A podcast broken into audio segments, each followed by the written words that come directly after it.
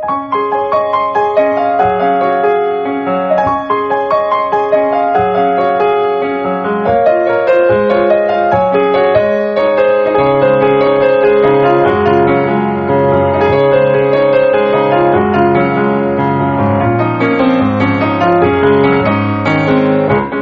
さん、こんばんは、ミッチェルです。いかがお過ごしでしょうか？本日は6月の19日ですけども、ワールドカップ始まったイエーイイェイイェーイね。ちょっと久しぶりに 交換を入れてみましたけれども、皆さんご覧になりましたでしょうか?もうね、巷ではもうサッカーのユニフォームですとか、サッカーグッズでいっぱいですよ。みんなの心の中もきっとね、日本代表一つになって、頑張っていこうじゃないかっていう気持ちでいっぱいだと思います。寝不足にならないように気をつけましょうねっていうことなんですけどもね。えー、まあ私もサッカー大好きなんで、えー、今後ね、ちょっと楽しみにしたいところですけど、まあちょっとそんなお話をしつつ、まあ、このところね、ちょっとムシムシしてきましたけれども、皆さんどうでしょうかね、えー、体調など壊してないでしょうか？さあ、このミッチェルのラブミッションという番組は、恋愛、そして夢をテーマに、不可能を可能にするをテーマに、前向きにミッチェルと一緒に楽しく過ごしていこうという番組になっております。はい。最近相変わらず、ウォーキングにハマっているミッチェル。実は、ここからここまで歩いたよっていう自分の中の最高新記録、最近の中でね、っていう話もちょっとしたいと思います。この番組は、輝く人生を共に、研修、司会の株式会社ボイスコーポレーションの提供でお送りします。それでは今週も始まります、ミッチェルのオーラブミッションいらっしゃいませ。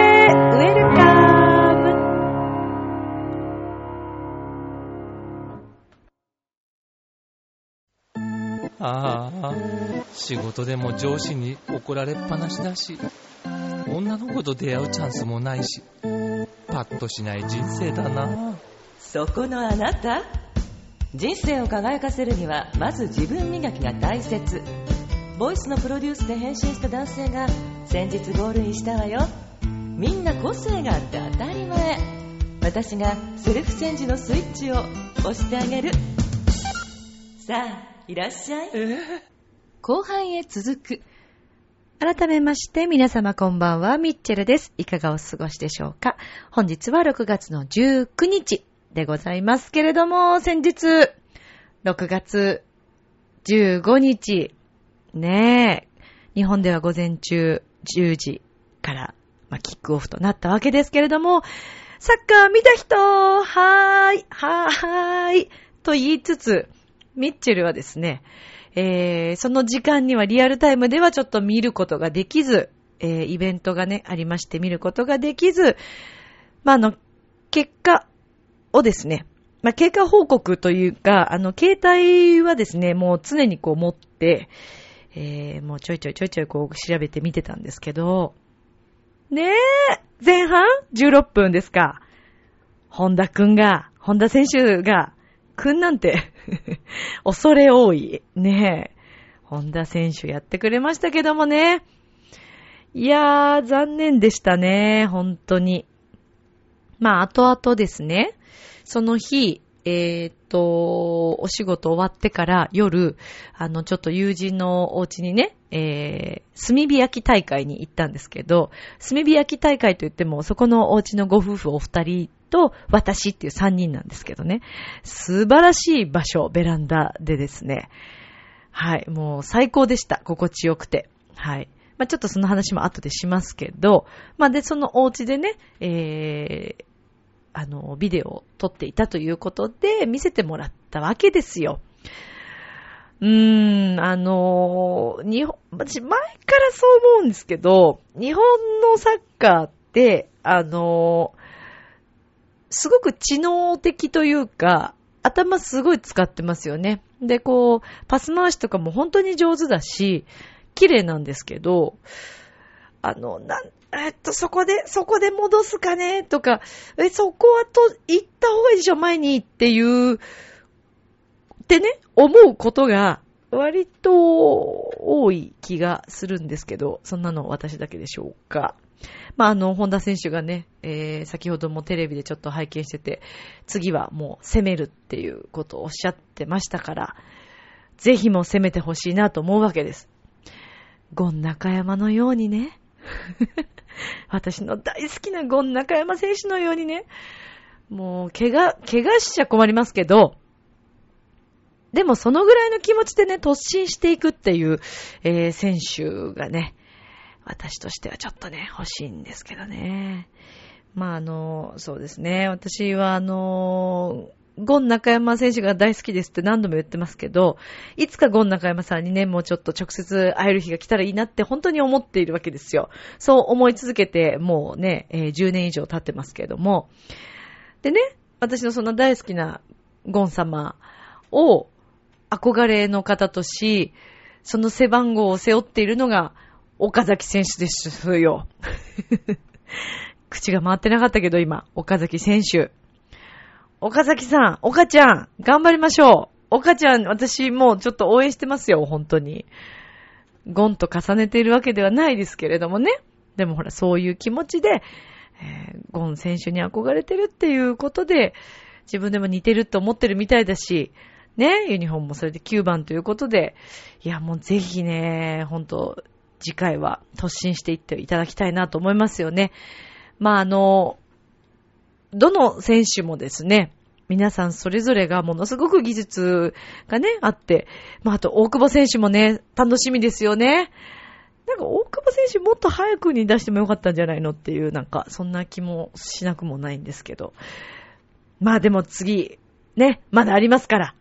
もうぜひぜひ点を取っていただいて、午前中ですもんね。朝、早朝ですよね。だからもう朝からね、盛り上げていただけたら、その日も大変なことになりますよ。私もね、20日の朝は、ちゃんとリアルタイムで見たいなと思ってます。でもさ、サッカーって、ワールドカップって、誰かと一緒に見る方が楽しいですよね。一人で見るよりね。リアルタイムなんかだと、やっぱ誰かと見た方がいいですよね。誰かいないかなーってね、思ってんですけどね。ねえ、でももしかしたらちょっと私お友達と見るかもしれないですけど、まあでもちょっと本当に楽しみですよ。というか、このラジオを聞いていただいてる、あ、もうってことは、待って、もう、もう何時間後じゃん。ねえ。12時にこれ配信されて、今リアルタイムで12時から聞いてくださっている、えー、ね、皆さんにとってはこの5時間後、ちょっとぐらいで、始まるわけですよ。うー、楽しみどうなるかなねえ、皆さんサッカー見てますか？まあでもね、海外の他のチームとか見るともう、すごいね。イタリアとかすごいね。うーん。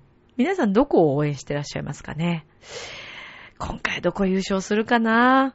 まあもちろんね、日本私頑張ってほしいってものすごいもちろん思ってますよ。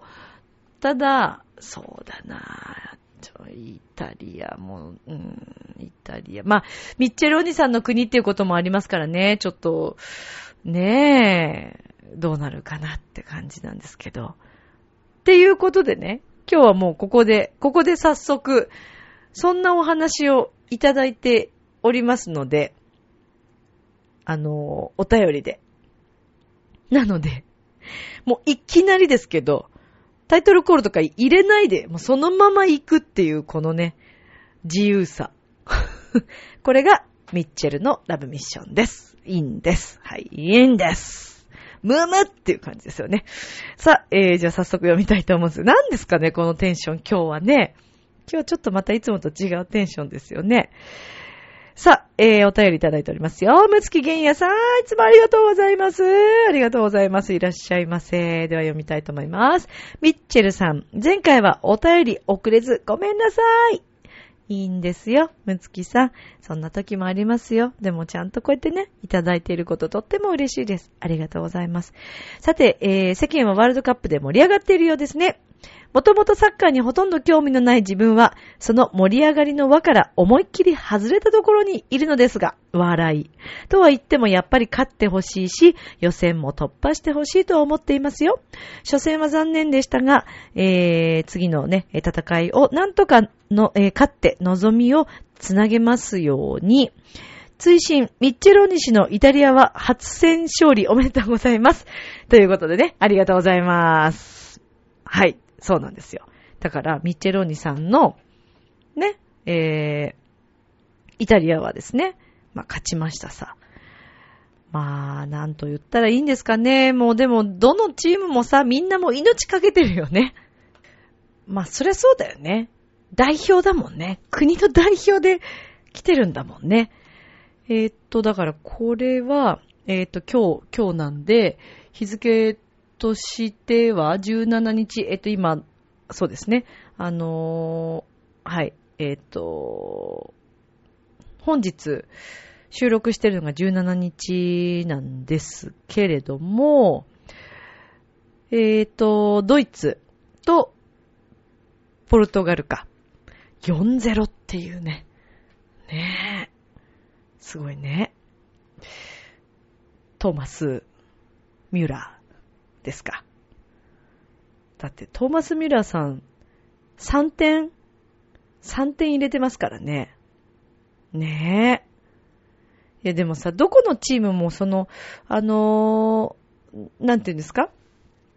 人人気者っていうか、ね、目立つ人っていうかさ、だってそれこそさ、あの、コートジボワールのドログバさん。完全に流れ変わったもんね。いや、だからさ、なんだろうね。あの歓声とともに、まあ、なんか一気にアウェー感じゃないんだけど、すごいですよね。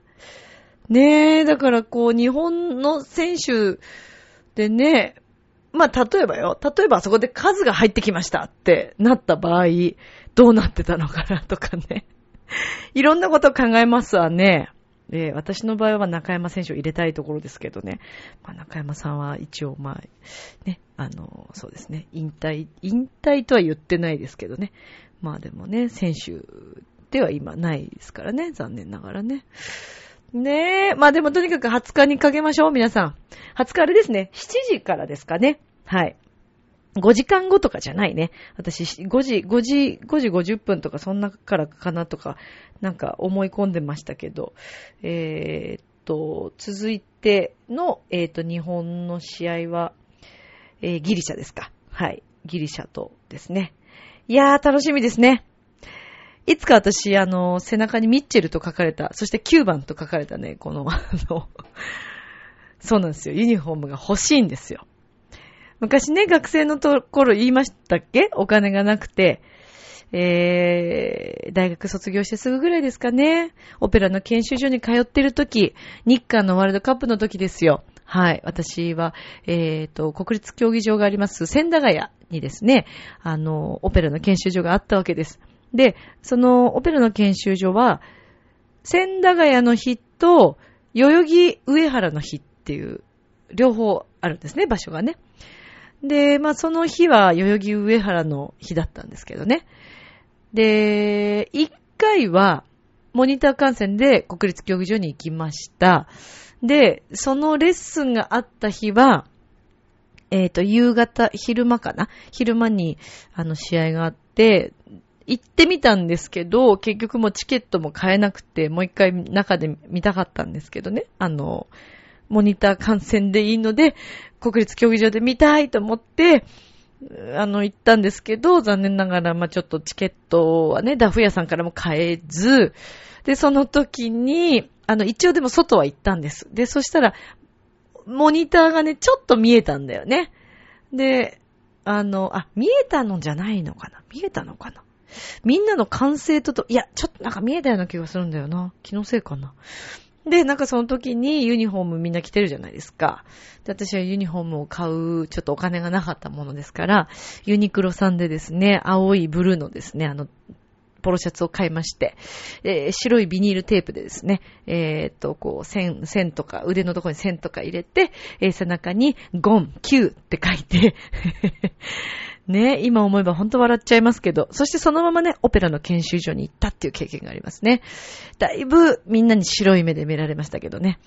いや、だ、でもさ、今思ってもね、その日ぐらいは許されるでしょう。他のオペラの研修所は、ある場所、ある研修所によっては、みんなでテレビをその辺もレッスンにもならず、みんなでテレビを見たっていう研修所もあったりして。いや、見るでしょう普通ね。これだけ騒がれてるわけ。しかも日韓の時ですからね。電車の中なんてほとんどみんなブルーですよ。ちょっとそれは言い過ぎか。でもかなり多かった、あの時は。うん。だから別にそんなに、私、ビニールテープだったけど、別にそんなみんな白い目で見なかったよ。見なかったよ。だから。ねえ、もう、だからやっぱりオペラ研修所は私に合わなかったんだな、きっとなって思ってるんですけどね、今でもね。ねえ、そうですよ。まあだからちゃんと今度ね、いつかちゃんとミッチェルってこう入れて、え、9番にしてね。本当は中山って入れたいところなんですけどね。うん、それでもいいか。中山でもいいんだね。そうだね。まあ、携帯になってますけどね。はい。まあ、っていうことなんですけど。まあ、とにかく、あの、え、応援していきたいなと思っているわけです。ですから皆さんのパワーでね、えー、応援パワーで日本からブラジルにね、ちょっとパワーを送って、先週皆さんが、あのー悔いのない試合がね、えーできるように私たちは心から応援をしたいと思います。ね、みんなで応援しましょうね。さて、えー最近はですね、ミッチェルは、あの、ウォーキングに今ハマっているというか、よく歩いてますって言いましたけど、私の中で最高の更新ですね、これは。まあ今までそんなに歩いてなかったっていうのもあるんですけど、前回もお話ししましたっけね、豊洲から、えー、私は江東区に住んでいるのですが、まあ、豊洲からうちまで1時間ぐらいなんですけど、で、歩いてるわけですよ。で、時々その歩くだけにはとどまらず、ちょっとマラソン、あの、ジョギングする時間があったりしつつ、で、また歩いてっていうのをやったりするんですけど、なんかね、今日ね、ちょっと午前中にね、銀座の方でお仕事があって、歩きたくなったんですよね。で、お昼過ぎぐらいだったんで、あの、まあ、ちょっと暑かったけれども日傘も持ってたし、風が少しあったんで、じゃあとりあえず東京駅とかまでちょっと歩こうかなと思って、ふらーっと歩いたわけですよ。そしたら、おやこれ、このまま日本橋行けちゃうぞと思って、そのまま日本橋行ったわけですよ。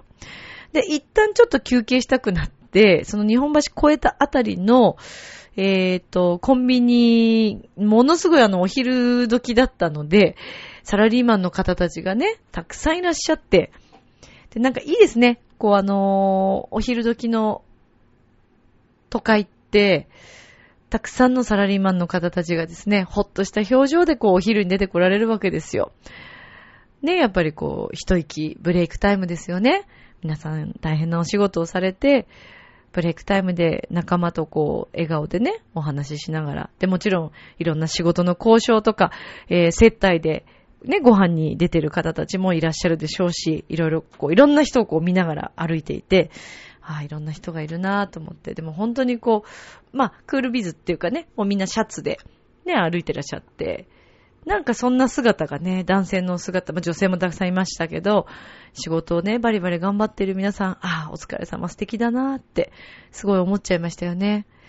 いや、サラリーマンの人たちって、かっこいいよね。うーん、と思いながら歩いてたわけです。で、ちょっとサラリーマンの人もたくさんいるコンビニエンスストアがあって、女の人もそこで食べたりしてたので、あじゃあとりあえずなんか、なんか、なんかつまみたいなと思って、えー、久しぶりにですね、ファミリーマートのファミチキと、スパイシーチキンだ。スパイシーチキンと、ゆで卵を買って、その場で食べて、で、そこからまた歩き始めたんですよね。で、じゃあどこまで歩けるかなと思ってこう歩いてたら、どんどんどんどん、あれこれいけんじゃないの？いけんじゃないの？と思って、そしたら気づいたら、え、うちの方まで帰ってきましたね。うちの方までってか家まで帰ってきました。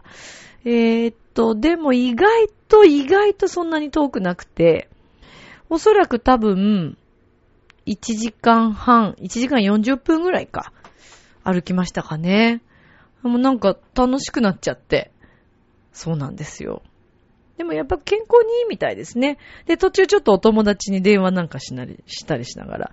で、お友達もこう電話しながら、ちゃんとね、あの、筋肉つく、使ってるよっていうのも、あの、自分で意識しながら、こう、歩いて、で、気づいたら家に帰ってきたんですけど。いや、ウォーキング楽しいですよ、皆さん。まあ、これからね、暑い季節になっちゃうので、ちょっと昼間はね、熱中症とかになってしまったり、危険もありますけれども、朝とか早朝とか夜、ね、あの危なくない時間に、あのー、ちょっと歩くとね、かなり体にいいんじゃないかなと。で、お友達もね、言ってたんですけど、ウォーキングがやっぱり一番痩せるというか、あのー、かなり体にいいみたいですね。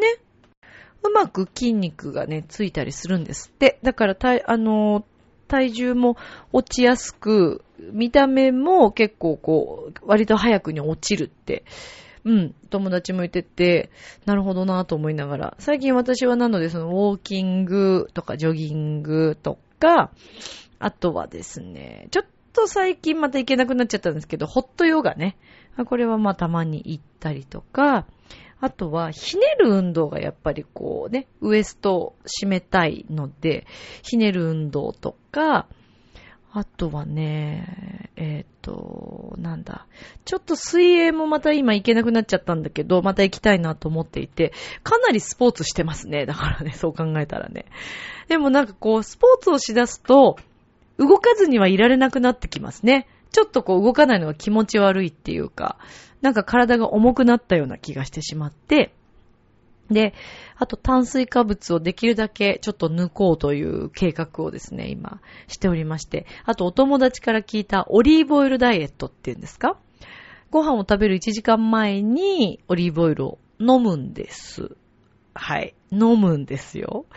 一見でもね、私も最初話聞いた時に、えー、オリーブオイルを飲むってどういうこと？って思ったんですけど、これがね、えっ、ー、と、スプーン、おえっ、ー、と、普通のスプーン大さじ1杯で5キロ落としたい人って言ったかな？で、2杯飲む場合が10キロまあちょっとね、どこまで、私も詳しく調べてるわけではないので、ちょっと聞いてそのままやってみようと思って、ちょっと軽い気持ちで始めたので。でもネットにも出てきますよ、結構オリーブオイルダイエット。でね、意外とね、スプーンでね、ちょっちょびちょびっと飲むと、全然何でもないです。で、えっ、ー、と、これはね、ピュアオイル、あの、何でもない、あの、はい。エクストラバージンとかではない方がいいみたいですね。うん。なので、で、どうやら、あの、お通じが良くなるっていうこともあるみたいです。はい。実際に私は、どうかな？お通じというかね。まあでもなんか、えっ、ー、とね、お腹いっぱいになるんですよ。あんまり食べなくてもいられるようになるというか。まあ、ぜひあの、ダイエットをしてみようかなと思ってらっしゃる方。私のお友達がね、でもオリーブオイルダイエットで、本当に5キロぐらいもう減っていて1ヶ月で。ちょっと1ヶ月ですごいなと思うんですけど、本当に細くなっちゃったんですよね。だい、え、どうしたのって思わず。そしたら、オリーブオイルダイエットをやっているっていう。だからまあ、会う方にはね、うまくこう、ハマるのかもしれないですね。私は割と今、はい、あとね、黒酢の、えっ、ー、と、サプリメントあ、ごま、ごますだ。ごますのサプリメント。ちょっとそれはね、えっ、ー、と、試供品で1ヶ月試してみましょう。お試しキャンペーンみたいので。で、これも痩せるってことで飲んだりしてるんですけど、なんかいろんな効果がね、出ているのか出ていないのか。うん。でも、ちょっと体重落ちた気がします。体がすごく軽くなってきたので、うん。このままウォーキングとかはまあ、まあでもやっぱり何を飲んでもね、運動ですよね。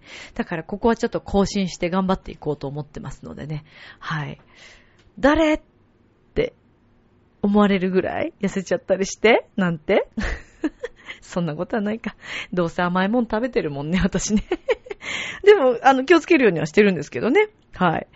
なので、えー、と、今後もですね、あの、ちょっと運動はそのまま頑張って続けていこうと思ってます。ぜひ、あの、皆さんも何かいいダイエット方法とか、あの、おすすめの食べ物ですとか、っていうのもぜひ教えていただきたいですね。私最近食べ物で必ず取るに、必ずというか、まあ大体取ってるのが、えっ、ー、と、豆乳とかね、お豆腐とか豆類ですよね。えイソフラボンがありますから。それからあとトマト。トマトはよく食べてます。プチトマトとか。夜食べたりとか、お腹がちょっと小腹が空いた時にプチトマトを食べたりとかして。で、あと、大好きなんですけど、アボカド。はい。アボカドを食べてます。これが美味しいんですよ。もう。はい。わさび醤油でも OK ですね。ええええさらに、サラダに入れたりとか、っていうね、食べ方してますけど。でね、そうそう、最初のオープニングでも言いましたけど、私ね、先日その先輩のね、仲のいい、あの、トランペットのご夫婦なんですけど、学校公演で大変お世話になっているお二人のお家でね、えー、ちょっと炭火焼き大会するからって言って、前からあの、バーベキューしようしよう言いながら、なかなかちょっとタイミングが合わずに、結構経ってしまって、で、そろそろもう暖かくなってきたし、えー、炭火焼きを解禁しますっていうことで、今年2014年、そちらのお宅での炭火焼き初、え、読んでいただいたんですけども、え大変美味しくね、食べさせていただきました。でね、あのいろいろお肉をはじめ、ピーマン丸ごとそのまま炭火焼きで焼いたり、美味しいね。で、あれ、あの、全部完全ちゃんと焼いて、お醤油たっぷりこうつけて、めちゃくちゃ美味しかったです。ピーマンかなり美味しかったですね。で、お肉はもちろん美味しかったんですけど。で、あと、えっ、と、ご主人が、チネリで、チネリって言ってもあの、ちっちゃくないですよ。あの、チネリってわかります？皆さん。よく、ね、良い子の浜口さんが、撮ったどーの番組でやってらっしゃいますけど、無人島行ってね、1ヶ月とかほら、生活するときに、小麦粉とかこう、ちねって、お米みたいな大きさにしてっていうのを、ちねりって言ってね、こう、なんか練って練って、えー食べてますけど、で、ちねりではないんですけども、全部うどんをね、粉から、あの、やっていただいて、うどんまで食べさせていただいて、とっても美味しかったんですけれども、けれどもがあるんですよ。最初にね、炭火焼きの、まず、一番最初に食べたものが、エビだったんです。で、またいいエビでさ、すっごく美味しそう、美味しかったんですけど、高級なエビだと思いますよ。大きなエビだったんですよ。で、ここのね、頭の味噌が美味しいからって言ってね、お味噌も食べたんです。でね、もう、すごい焼けてるから、カリカリしてて、足の部分とかも全部食べれちゃうんですよね。で、美味しく3つぐらいいただいて。で、まあ全部お肉とかも食べて。でね、おやあれっていうのがあったんですよ。口が痒くなってきたっていう事件が起きまして。で、以前にですね、私も1年以上前ですかね、えー、あるお食事にね、誘っていただいて、結構高級料理店だったんですけど、あのー私は、牡蠣に当たったんだと思ってたんです、その日。はい。で、その日ね、食べたその順番の中に、エビがあったんですよ。で、エビ生で、すごくいいエビですよ。美味しいし。で、エビ味噌その時もこう食べたんですよね。で、なんかしばらくしてからやっぱちょっと口の周りが痒かったのは確かなんですけど。で、なんかそのすぐ後ぐらいに牡蠣が出てきたので、私はね、どっちで痒くなってるのかなって、なんか今日口の周り痒いなってご飯中に思ったんですよね。そして家に帰ってきました。えー、それから2時間後ぐらいですか。生死をさまようぐらいのですね、アレルギー反応を起こしたんですよ。初。初です。甘エビとかお寿司で食べてても全然大丈夫だったんですよ、今まで。だから多分、エビ味噌なんだろうね、きっとね。で、そのと、私はでも牡蠣だと思ってたので、ああ、もう大好きなのに牡蠣一生食べれないと思ってたんです。もうね、その生死をさまよった日はひどくって、もう、本当にひどかったですね。もう頭も真っ白になっちゃって。で、ただその時、ちょっとまだ一人暮らしだったので、誰を呼ん、誰を呼ぶこともできず、も夜中なんでね、朝方っていうか、もう死にそうだったんですよ。本当に気持ち悪くって。真っ白です。もう真っ青。あ、もう立てないぐらい真っ青。アレルギーって怖いなってそこで初めて知ったんですね。そして今回、その、お家で、あれ？口周りかゆいぞとか思っていたわけですよ。で、だんだんだんだんね、あれなんか様子が変だぞと思ってきて、すいません、ちょっとお手洗い借りますなんて最初は優雅に言ったんですけど、いやもう急に気分が悪くなってしまって。でもね、せっかく美味しいものたくさんで、しかもうどんたくさん出してくれたから、まだ途中だったんですよ、私のと、あの、持ち分が。で、あ、もう戻って早く食べたいと思って戻ったんですけど、やっぱりダメで、いや、ごめんなさい、お腹いっぱいになっちゃったかな、あれなんて言ってたんですけど、でもなんかまた気分悪くなってきて、先生もう一回お手洗いちょっとすいません、なんつって。そしたらもうそっからトイレ出れなくなっちゃったんですよね、気分悪くて。で、大丈夫ミッチェルどうした？とか言って言われて。でも、すんごいもの多分、ひどい状態だと思います。私顔もね、ブーってなったと思うんですけど、なんかもう、表情がね、もうどっか召されてる感じだったと思うんですけど、すいません、ダメかもしれませんって言って、その時点でもう10時半とかだったのかな？ね。で、ちょっととりあえず、ちょっととりあえず横にならせてくださいって言って、その日はそのお家で泊まる予定っていうのは全く一切なかったんですけど、で、あれお酒飲みすぎたかなと思ったんですけど、そんなにお酒飲んでないし、なんでかな、なんでかな、エビもしかしてっていう話になって、で、そのご夫婦がですね、本当にもう私大好きなんですけど、いい方たちでいろんなことをね、知っていたりとかして、奥様もですね、あの、トランペッターなんですけど、ツボ押しの本とかね、持ってたんですよ。で、実はこの本昨日買ったばっかでさ、とか言って、あの、ちょっと胃にいいツボとか探してみるよなんて言って。で、教えてくれて、こうなんか押してくれたりとか。で、そのご主人がですね、また結構ツボ押しするって言って、足をですね、ツボ押してもらったんですけど、私のこの体調悪がっているのを面白がるかのようにですね、ものすごい痛かったんですよ。ここ内臓のツボだよとか言って言いながら、うえれれれれれれみたいな。痛い、痛い、本当に痛い、もう死んでしまいます、みたいな。私体調悪いんですけど、とか言って言ってて、笑ってるわけですよ。すっごい本当に痛くて。ところがですね、だんだん治ってくるんですね、これがね。多分もしかしたら、そのツボがというより痛みにやられて、そっちに気を取られて治っていったのかもしれませんけど。でもね、まんまと治ったんですよ、それで。でも結果、もうね、これ帰れないんじゃないのって言って、泊まってきなよなんて言ってくれて、で、まあ、泊まって。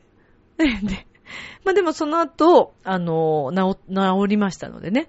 で、なんかゼリー買ってきてくれてさ、それでね、3人で食べて、で、朝もですね、あの、お料理作ってくださって、朝はもう元気になったので、あの、大丈夫だったんですけど、すごいいい香りのコーヒーのね、香りで目覚めましたよ、その日は。とっても、あの、心地の寝心地も良くてですね。で、朝起きたらもう素晴らしいご主人が作ったというパスタが出来上がっておりましてですね。若干ちょっと、あれ私この状態で食べて大丈夫かなっていう心配があったんですけど、とっても美味しかったんで完食させていただいてね。という経緯がございまして。皆さん、アレルギーには気をつけてください。侮ってはいけないね、アレルギーね。本当に恐ろしいね。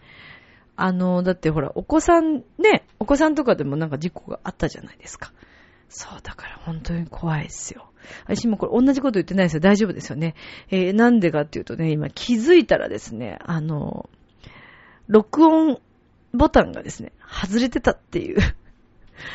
結構この後喋ってたんですけど、あれれれれれっていうね、えー、ことが、まあ起きたり、まあこれが、ね、えー、えー、そうですよ。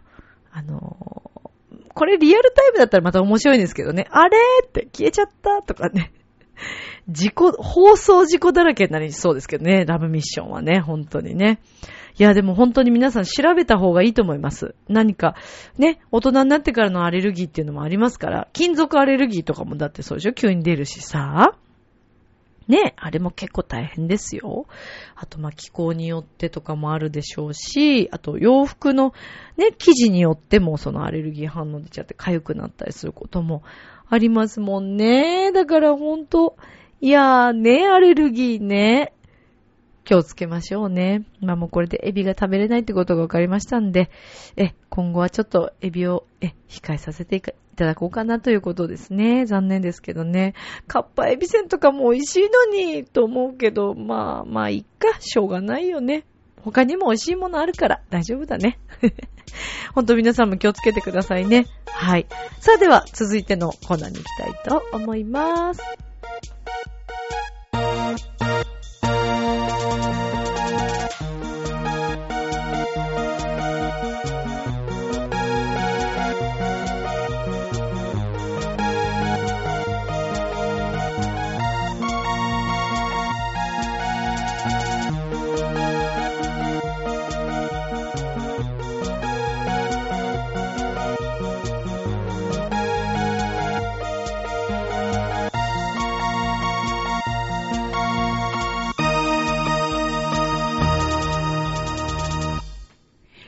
Listen to the music. Listen to the music. Listen, すいま listen, せん listen to the あの music. はい、こんばんは。はい、こんばんは。はい。何なんですかいきなり。はい、来ました。来ました何なんですか出ました。そうですね。Listen to the music, the live にですね、ええこの前ね、行ったんだよね。ミッチェローにね。ミッチェロリさんがライブに行ったんですね。そうだね、そういうことだね。ライブ行ったね。まあ、どなたのライブかって言いますえと、えええ。どなたですか？聞きたい？えいや、あの、自分で今、え？どなたかと言いますとっておっしゃいましたよね。あ、言ったね、言ったね。なんだよ、ちょっともったいぶってみたんだよ。あそそういう時に、こう、クって入ってこないと、あなたアナウンサーなんだからね。まあ、あまりミッチェロニさんの行動に興味がなかったものですからね。はい、来ました。まあ、そう言われちゃったらもう何にも言うことないけどね。そうですか？まあ、そういうことだよね。まあ、でもね、どなたかと言いますとね、ええ。え牧原紀之さんのですね、コンサートに行ったんですよね。ええあそう僕がっていうか、ミッチェルがっていうか、ミッチェロニがっていうかまあ、ミッチェルがっていうか。あの、そこはいいんですか？そういう感じにしてしまって。どういうこと？構わないんですか？それは。いや、構うか構わないかっていうか、もうなんか、ね、あの、ミッチェルとミッチェロニが、はい。ね、っていうのがなんかわかんない人もいるみたいで。なんかミッチェロニ単品みたいな。まあいいんだけどね。それはそれでね。え、そうですミッチェロニ単品だから。単品ですよね。まあいいんだけど、だからこれをさ、明かした方がいいのかどうなのかっていうね、どういとところはあるよね。ほら、だってあのあの国のね、受けますっていうのじゃ、受けます？だからもうほらね、ちょっとよくわかんないじゃないですか。ね？何がですか？何？何がですか？わからないってどういうことですか？いや、まあ、な、なんていうか、ええあのどういうことですか？ね、ネズミなのかどうかっていうことが、わからないじゃないですか。うまく逃げましたね、ミッチェルさん、いや、そんなことはないですよ。これ以上言ったらまずいなと今いやいやいや、自そんなことは思ってないし、そんな変なこと言おうとも思ってないし。大丈夫ですかね、別にそういう、なんか、あのあ、ありえない発言をしようと思ったわけではないですけれどもね。だった。らいいんですけど、ね。まあほら、ええ。あのーはい。なんて言うんですか？何あーまあほら、ミッキーマウス、あ、もう言っちゃったけどね。な名前、ミッチェロにさえ、あのーなんだよ。もう全然、さっ何き隠した意味が、まあもうその時点から隠しているかどうかもちょっとよくわからない状態ですけども。いやいや、何を隠して？ですか？何なんですか？何が？何の話をしようとしてますか？どどういうそしてこと私は止めに入った方がいいのか、滝川栗林として止めた方がいいのか。ミッチェルとして止めた方がいいのか。え、柳から止めた方がいいのか、それはど、どうなんですか？え？柳は止めなくていいけどさ。あいいや、止めなくて大丈夫だよ。ええ大丈夫、大丈夫。自分で何言ってるか。わかまあ、かかんなくなってきてる部分も今あるけれども、ちゃんとわかってるから大丈夫、大丈あ夫。だったらいいですけど。丈夫だよ。ええあの、飛行機乗ってきて時差があるから卵おかしいとか、そういうことではないからね。違いまいやすか、み何が言いたいかっていうとね、はいだからキャラクターっていうものをですよ。ええまあ、だから、そっちじゃなくて、例えば、フナッシュね。はい。フナッシュなんかさ、はい。ね、何ですか、まあ、トークしますよね、あの人。ね。あの人っていうか、あのキャラクター。あの人ではないです。喋るじゃないですかキャラクターですね。ええ、梨ですか？梨のだからまあ、それがね、あの方は一体どういうことになってるのかっていうこととかを、まあ、明かしているような、明かしてないようなっていう、なんか、そこの部分ですよね。全く言ってる意味がわからないんですけれども、動揺してますか？大丈夫ですか？ど大丈夫同様ええ大丈夫ですか？うさぎおいしとかそういうこと？うまく逃げてるつもりなんでしょうけれども、いやあ、のそういうどんどんことはね。ドツボにはまってますので、言うねまあ。これ以上は触れませんけどもね、そう？発言には気をつけてくあ、ださい、ね。知ってるよ、知ってるよイン。ターネットラジオですからね。わかってるよ。いや、わかって、いや、いや、そんなね、変なことを言うつもりはないですよ、見てるにはね。ならいいですそういうことじゃゃなくて、まあだからキャラクターってのは難しいよね。まあそうですね。ねだからほら、ミッキーマウスのも、あの、ミッチェロニさ 自分から、なんだよ自。分からあえてダイブをするのは やめていただけますか？え？怖くてしょうがないいやいやので、滝川栗林的にはもう、もうこれ以上手助けはできませんからね。自分で処理してください、ね。大、大、大丈夫だ、大丈夫だよ大丈夫だよ。もう清水の舞台から飛び降りるぐらいの気持ちで今、今ね、喋ってるからね、え問題はないんだけれども。あそうですか。まあ、ですから、はい。まあいいや、もうまた今、このままだとまたあの、キャラクターの名前出してしまうそうでしょうね。から、もう言いませんけれども、ミッチェロニという存在がですね、どういうふうにみんな思っているのかということがとても気になるわけあ、ですそうで。すね。ええ。そういうことなんですよ。それで今僕はとても悩んでいる。あ悩んでるんです。か悩むよ。悩むことあるんですかあるよ、そりゃあるすよ。ごいね、靴下を履こうか履かないかってこと迷いますしね。ええ。まあそれ以外にも、女のこととか、はい。女のこととか、はい。女のこととか、まあ悩みますよね。テンション低くなりましたけどあね。そんなことないねですよ。最初からそのぐらいだったら安全だったんですけどね。最初にこの話をすればよかった。蒸し返さない。えそこ蒸し返さないでね。そう大丈夫なんだよ。大丈夫なんだけどもまあ、とにかくですね。はいあのー何ですか？まあいいや。全然だって話それてないですか？ですよね。僕が言ったのは、レッスンとザ・ミュージック、ザ・ライブに行ったという話から、はい。なぜ、ミッキーマウスの話になったのか、自分でも全くよくわかんないですよね。それはまあでもミッチェルリさんがそういう風に持ってっただけのああ、話そうか、ですからね。僕か。ミッチェルなのか、ミッチェルなのかって自分で言ってますから、った言った。あの、私は特に何も言ってないですけれどもね。そう、まあ、自業自得ってやつですね。そういうことですねええうまくまととにかくね、めましたねまあいいや、あの、牧原さんのね、ええライブとても素晴らしかったのね。そうですか本当に素晴らしかったのね。国際フォーラム A というところでね、行われましたコンサートでしあたけれども。いやー、素晴らしかったですね。なんといってもね、ええあの方のですね、はい。キャラクターですよ。どっちかにハマってますけど、まあ。その話がしたかったんですよね、ミッチェルリさんはね。そうで、だから、そういうところに持っていきたかったけど、今まさかそうなののまたそこに全部絡めてしまったという、ちょっと自まあ分で、完全に今日はドツボにああ、入もうっていうるというそだね。パターンでですよね。キャラクター性についてお話したいです、僕はね。そうですか。いや、まあ、木原さんはですね、やっぱええ。マーキーっていうね、また似たようなそうです名前だけども。これはどういうことなんでしょう、今日違うは。よこれ計算してないからね、リスナーさん言っとくけど。あ、そうですか？もう知ってると思うけど、無計画で僕たち喋ってますからね。そうですね、れこの番組は、ね。台本なんか一つもないからね。ですそうですね。すごいよね。それでこうなっていくっていうこと自体がちょっとよくわからないけど、ねまあねマッキーは、はい。もうほんと素晴らしいキャラクターです。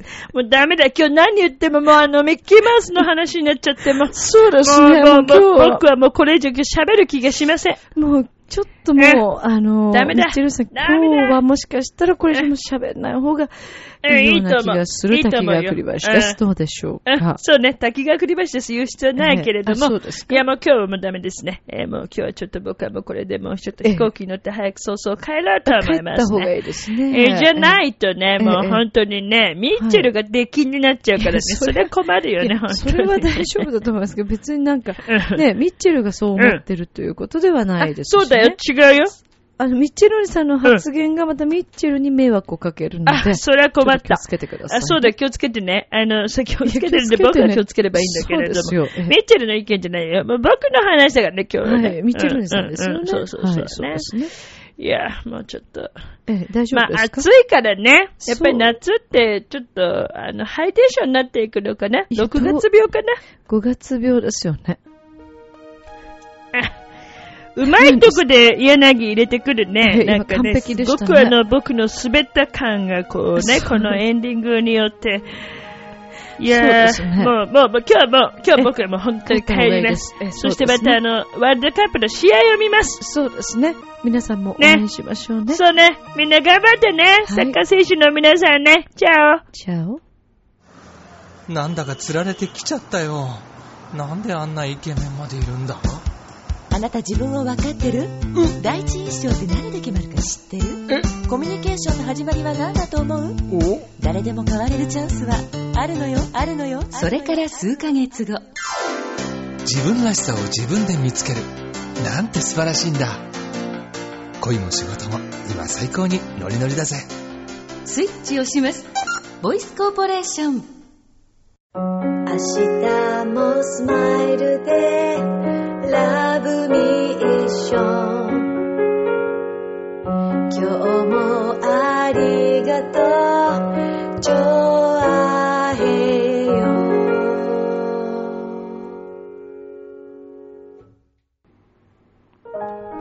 はい、エンディングです。まあ、ちょっと今日のミッチェルさんちょっとおかしかったですけど、まあ、いつもか。ね、ということで、えー、今週のラブミッションを楽しんでいただけましたでしょうかさて、えー、ライブ情報ですけれども、7月4日金曜日18時半から19時半になりますけれども、浦安のですね、駅の近くにですね、市民活動センター、えー、交流サロンというところがあります。えーガラス張りになってますけども、ちょうどバス停の前あたりですかね。はい、そちらであの、無料でですね、えー、七夕コンサートがございます。今回は弾き語りで、えー、約1時間弱かな、のライブを行います。無料ですので、ぜひ皆さん遊びに来てください。あの、有名なディズニーの曲も歌うよ。ミッキーマウスじゃないよ。さあ、ということで、えー、皆さん今宵も良い目を、そして明日も楽しい一日を。ワールドカップ日本頑張って。じゃあね。またね。バイバーイ。